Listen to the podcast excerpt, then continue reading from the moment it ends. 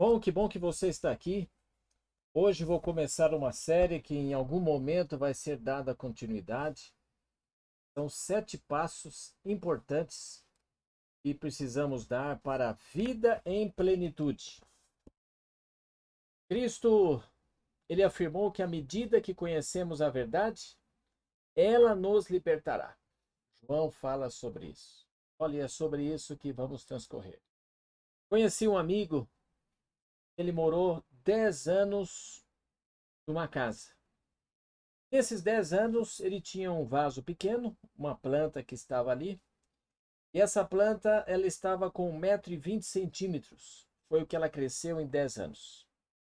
Agora, o que chama atenção é que ela, ela cresceu ali 50 centímetros ou 5 centímetros por ano.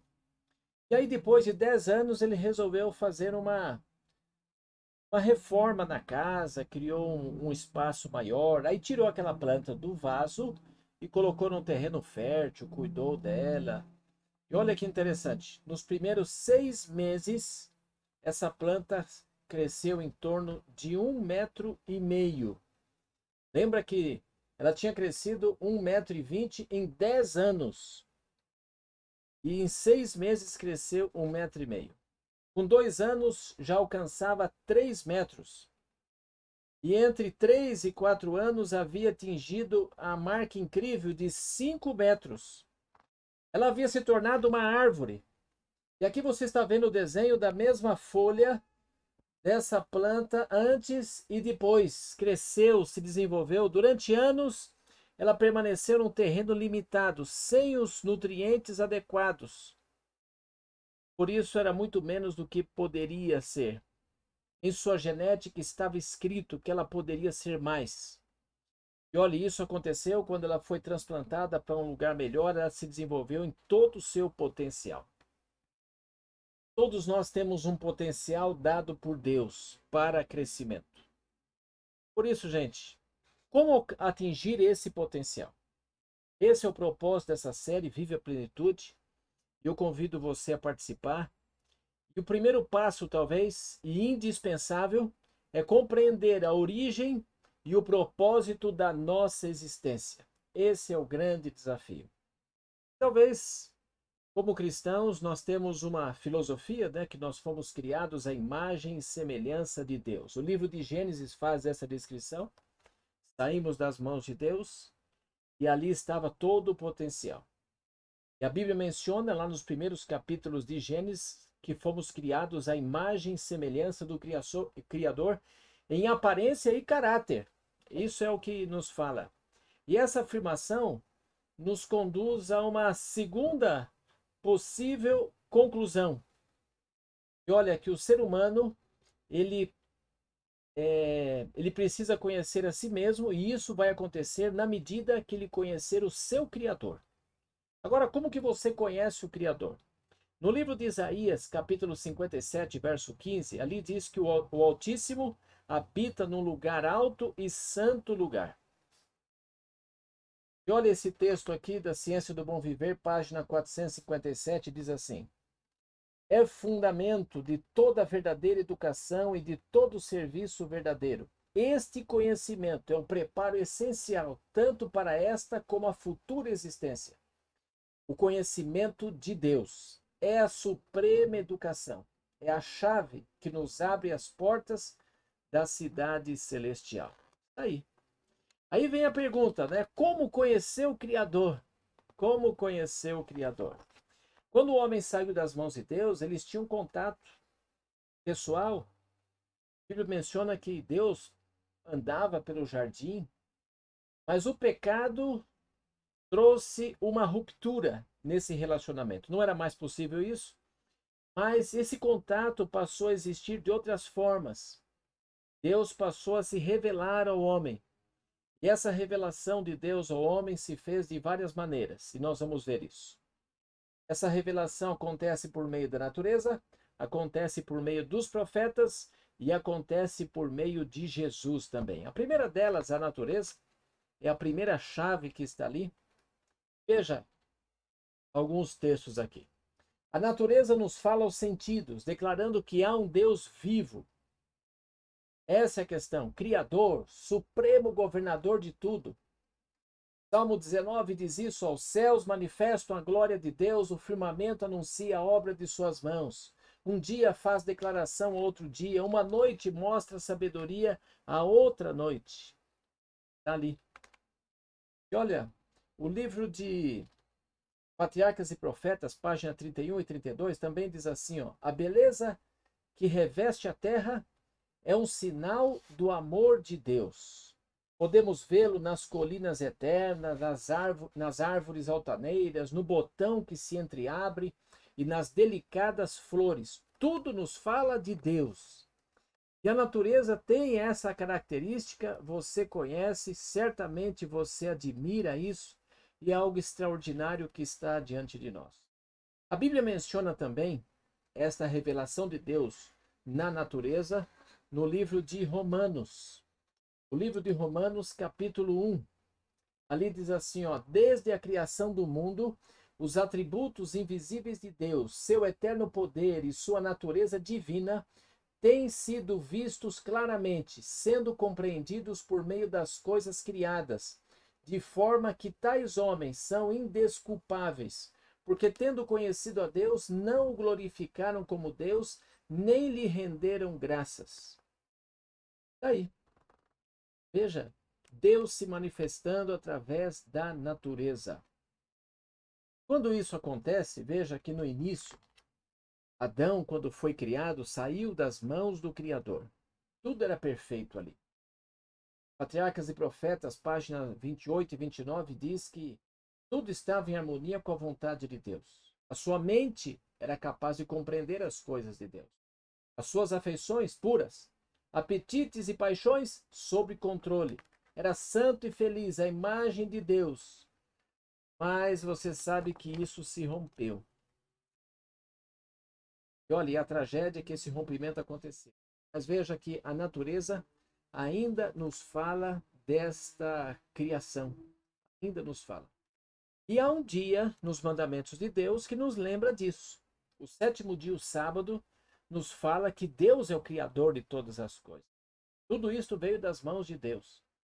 No livro Patriarcas e Profetas, página 32, diz: O sábado apontando sempre para aquele que fez tudo ordena aos homens abrir o grande livro da natureza e rastrear ali a sabedoria, o poder e o amor do Criador. Sábado é um dia especial para a contemplação da natureza. E mais do que isso, sabe que a natureza é, veja, contato com as plantas tem um efeito comprovado até na recuperação de cirurgias.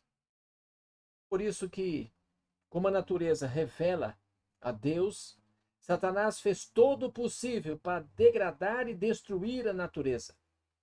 Lá em Apocalipse 11, 18 é mencionado que um dos sinais do tempo do fim seria justamente o homem destruindo a terra. Mas quando Deus criou, tudo estava em harmonia. Tudo estava em harmonia. A segunda chave da revelação de Deus são os profetas. E os profetas foram deixados justamente para serem esses mensageiros escolhidos de Deus. O livro de 2 Crônicas, capítulo 20, verso 20 diz: Crede no Senhor vosso Deus e estareis seguros. Crede nos seus profetas e prosperareis. Essa é a questão, está ali. Então, quando a gente abre a Bíblia no livro de Daniel, não é Daniel falando, embora ele possa ter escrito, quando você quer conhecer mais a respeito de Moisés, Amós, Daniel, Isaías, Paulo, Pedro, na realidade você está conhecendo é a Deus, porque são mensagens divinas dadas através destes mensageiros que estão ali relatados, estão ali escritos.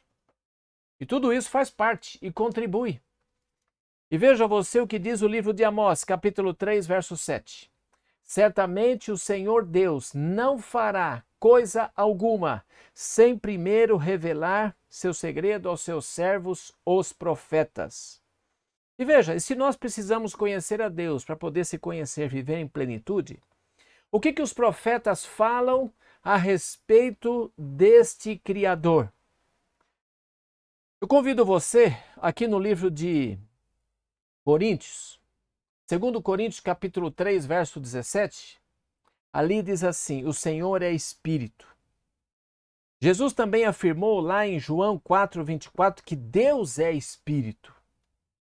Então, o primeiro aspecto a respeito de Deus para saber sobre Deus que Deus é espírito. Mas há um segundo aspecto mencionado na Bíblia, 1 João 4,8, que diz: Quem não ama não conhece a Deus, porque Deus é amor. Veja, Deus ele não tem amor, ele é amor. Então, a natureza do Criador é uma natureza espiritual e nós vimos também que é uma natureza amorosa, mas não há uma contradição aí. É uma natureza espiritual amorosa. Elas se complementam, se complementam.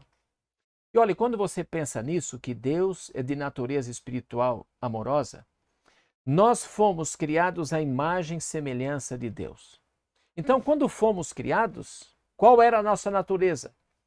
Natureza espiritual amorosa. Que é a imagem e semelhança de Deus. E como que é essa natureza? Nós temos aí em 1 Coríntios 13, versos 1 a 8, e você tem aí, olha o que diz: o amor é paciente, o amor é bondoso, não inveja, não se vangloria, não se orgulha, não maltrata, não busca os seus interesses, não se ira facilmente, não guarda rancor. O amor não se alegra com a injustiça, mas se alegra com a verdade. Tudo sofre, tudo crê, tudo espera, tudo suporta. O amor nunca falha. Vejam as virtudes que são descritas aí. Geralmente, quando a gente pensa, é, não é a ideia que temos, né? A gente associa crescimento espiritual com muitas horas de oração, muita, muitas horas lendo a Bíblia, mas na realidade a Bíblia menciona que crescimento espiritual é quanto mais da natureza amorosa você tiver, que é a natureza de Deus.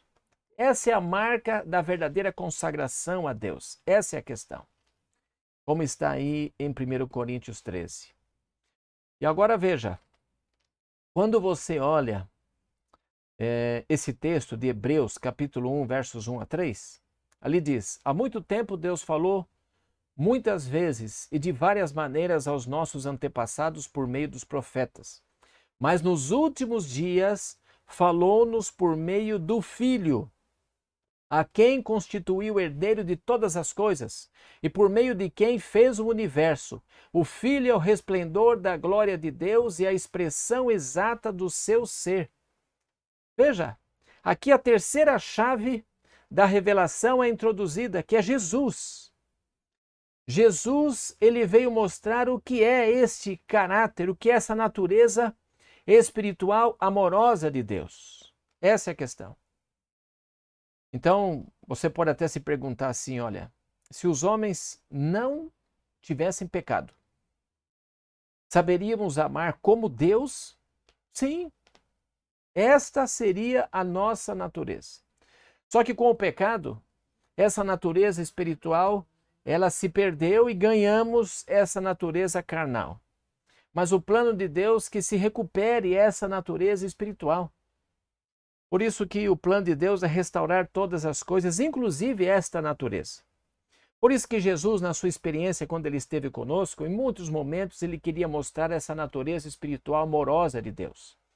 Você olha ali quando Jesus fala do bom samaritano em Lucas 10, Jesus enfatizou que nós precisamos desenvolver uma natureza amorosa. Você lembra que o samaritano, ele era é, samaritano, e o samaritano era odiado, mas não se importou em ajudar aquela pessoa, o homem caído. Né? Ele demonstrou sentimento de compaixão, misericórdia, tolerância, né? perdão, especialmente. Perdão. Quando é mencionado a história lá da mulher adúltera em João 8, você vê no final da história ali o um momento quando Jesus diz: Eu também não te condeno, vá, corrija a sua vida. Era Jesus mostrando a sua natureza espiritual também. Esse é o momento para o desenvolvimento espiritual de cada discípulo de Jesus.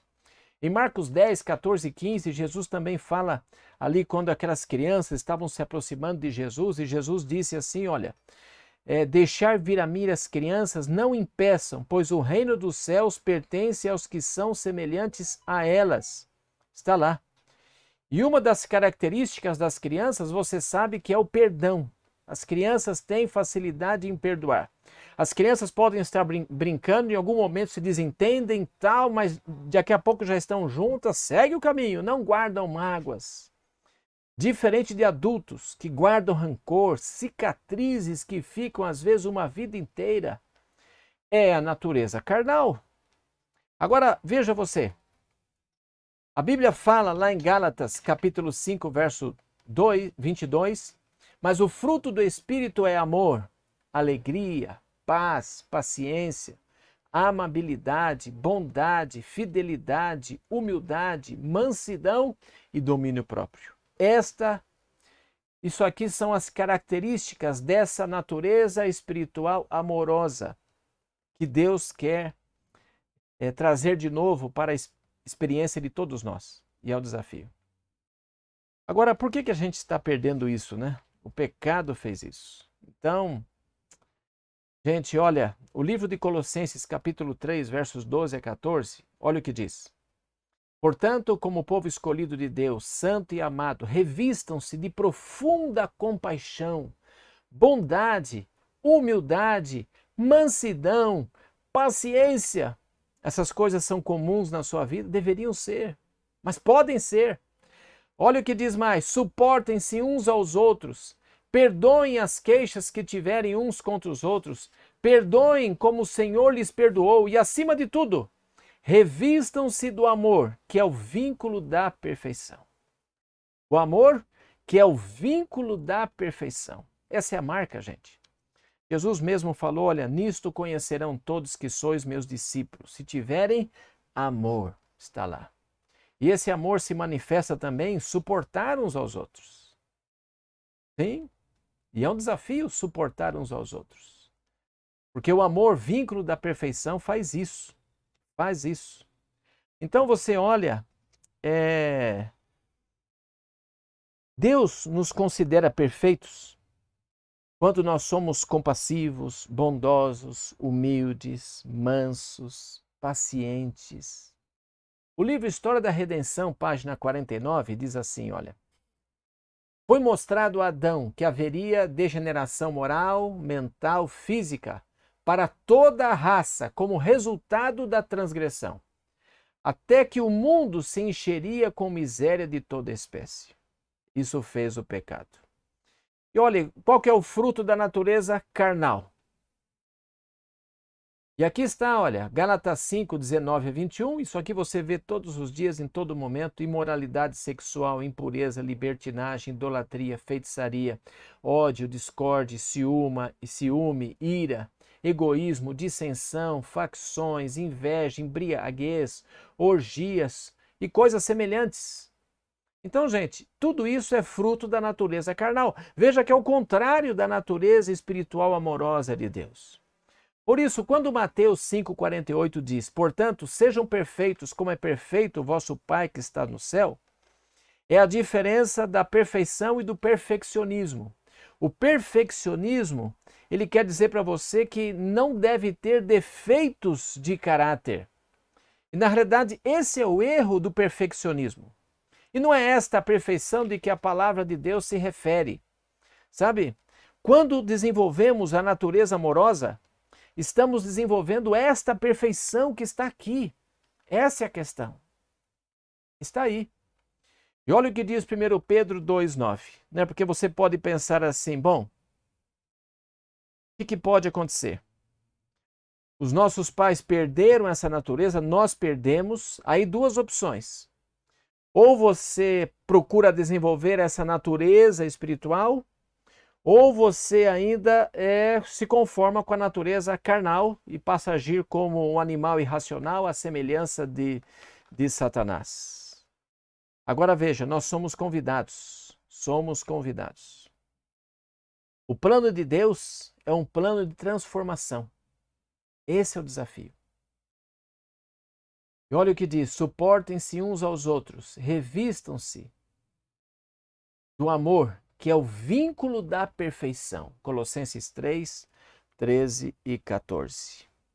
Agora imagina você que alguém, suponhamos, é, nesse módulo, nós já vimos três maneiras pelos quais você pode saber, três caminhos para saber sobre Deus. Um é a natureza, o outro são através dos profetas e através de Jesus.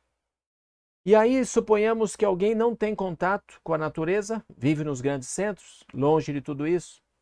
Essa pessoa também não tem contato, não se interessa pela revelação dos profetas e também não conhece Jesus. Como que ela pode saber de Deus?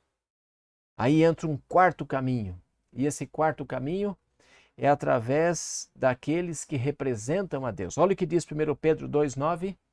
Vocês, porém, são geração eleita, sacerdócio real, nação santa, povo exclusivo de Deus, para anunciar as grandezas daquele que os chamou das trevas para a sua maravilhosa luz.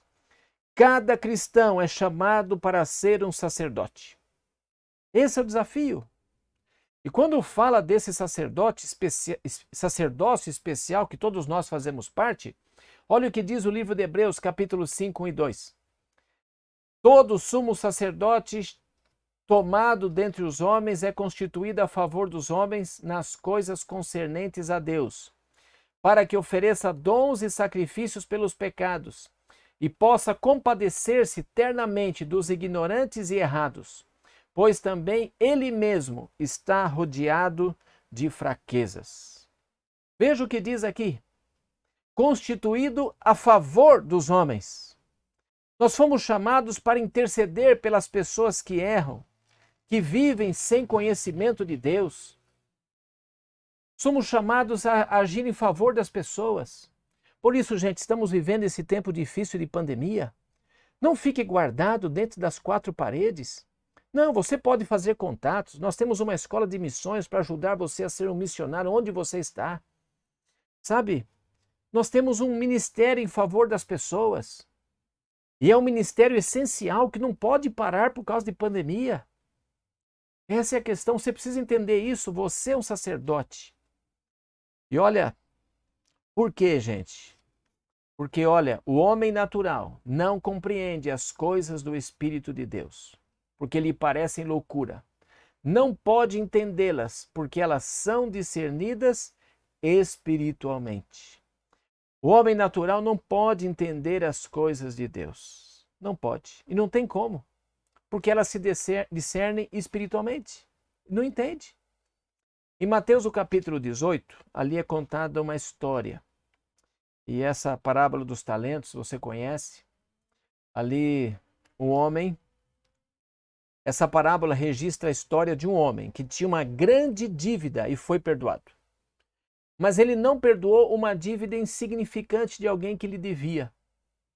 E olha, ele estava devendo 10 mil talentos. Um talento pesava ali 34 quilos. 10 mil talentos, 340 mil quilos. Se você colocar isso, olha, em ouro, olha quanto seria 7 bilhões.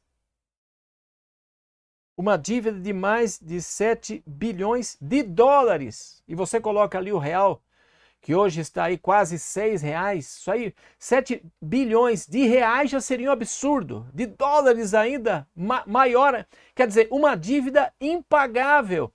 Se fossem ovelhas, seria, olha, 50 milhões, mais de 50 milhões de ovelhas. Muita coisa, não tem como pagar. Mas ele foi perdoado. E o triste da história é que ele encontrou alguém que lhe devia 100 dias de trabalho, o que daria talvez cerca de 3 mil reais. 3 mil reais. Mas ele não quis perdoar. Qual é o Espírito de Cristo? E o de quem pode perdoar 7 bilhões de dólares? Este é o ministério do perdão. Sabe, isso aqui as pessoas podem entender. A primeira coisa que as, as pessoas precisam conhecer a respeito de Deus é que Deus é um ele é perdoador, ele perdoa.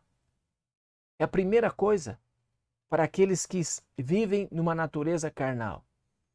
Quer mostrar para eles a Deus? Comece ensinando um Deus perdoador. É interessante que Ellen White, ela, ela nos fala sobre o que chamou de escala de desenvolvimento da natureza espiritual amorosa. E olha, segundo Pedro, capítulo 1, versos 5 a 7, diz assim, ó, por isso mesmo, empenhe-se para acrescentar à sua fé a bondade, a bondade o conhecimento, ao conhecimento a temperança, a temperança a paciência, a paciência a piedade, a piedade a fraternidade e a fraternidade o amor. O amor está ali. Então veja, Segundo essa passagem, avançamos da fé para a bondade, da bondade para o conhecimento, do conhecimento para a temperança, da temperança para a paciência, e depois você vai um pouquinho mais para a fraternidade e o amor. Olha, é um crescimento, é um crescimento. Precisa haver esse crescimento para chegarmos nessa natureza é, espiritual, amorosa que Deus espera de todos nós. Por isso, gente, uma pessoa que não vive em meio à natureza, tampouco está ali em contato com a revelação dos profetas, com Jesus, como que ele pode saber a respeito de Deus? Como que pode saber a respeito de Deus? Olha, é, segundo Pedro capítulo 1, versos 10 e 11, irmãos, Empenhe-se ainda mais para consolidar o chamado e eleição de vocês. Pois se vocês agirem, se vocês agirem desta forma, jamais tropeçarão. Ajam segundo esta natureza espiritual amorosa de Deus. E como que ela pode fazer? Há um livro, Beneficência Social, página 86, que ele nos dá essa chave, inclusive uma ferramenta de evangelismo poderosa ele diz assim: se nos humilhássemos perante Deus, se fôssemos bondosos, corteses, compassivos e piedosos, haveria uma centena de conversões à verdade, onde agora existe apenas uma. Cem conversões, onde há só uma. Quando? Quando nós estivéssemos com essa natureza. Natureza espiritual amorosa de Deus, refletida em atos em favor das pessoas. Como está você em relação a essa natureza? Tem você essa natureza? Talvez estamos um pouco longe disso. Você guarda mágoas das pessoas, tem dificuldade em amar algumas pessoas. Por favor, peça a Deus. Sabe, você está subindo nessa escala, precisamos chegar a isso. Deus vai abençoar você, essa natureza vai ser refletida em você. Contemple a Deus, isso vai ser possível. Olha o que diz 1 Tessalonicenses 1,8. A vida de vocês ecoa a palavra do Senhor. As notícias sobre a sua fé em Deus são conhecidas por todos. Não precisamos dizer nada mais. Vocês são a mensagem. Que bonito! Imaginem vocês um povo refletindo o caráter e a semelhança de Deus através dessa natureza espiritual amorosa. E esse é o grande propósito de Deus. E esse é o primeiro passo. Nós vamos ver os outros seis passos como fazer para termos essa natureza espiritual amorosa de Deus. E isso vai se refletir que jeito? No ministério da bondade. No ministério da bondade. Que a graça de Deus esteja com você. Espero que você tenha compreendido a sua origem e propósito. E que possamos, pela graça de Deus, atingir esse propósito que nos foi deixado através da criação de Deus. Posso orar por você? Vamos orar. Obrigado, bom Deus, pelo teu cuidado e misericórdia na vida de todos nós. Todos que acompanharam, Senhor, esse, esse momento, esses pensamentos, Precisamos mais dessa natureza espiritual amorosa de Deus. Por favor, Senhor. Talvez estamos olhando isso, estamos tão longe desse ideal, ainda temos essa natureza carnal conflitando, mas que sejamos vitoriosos em Cristo Jesus. Possamos passo a passo desenvolvermos essa natureza e assim possamos refletir o caráter de Deus para todas as pessoas ao nosso redor. Por favor, nos ajude. Que a nossa vida esteja em tuas mãos. Em nome de Jesus Cristo. Amém. Muito obrigado por você ter participado eu convido você para no futuro você participar de novo em outro momento. Nós vamos dar continuidade a este tema que começamos aqui esta série.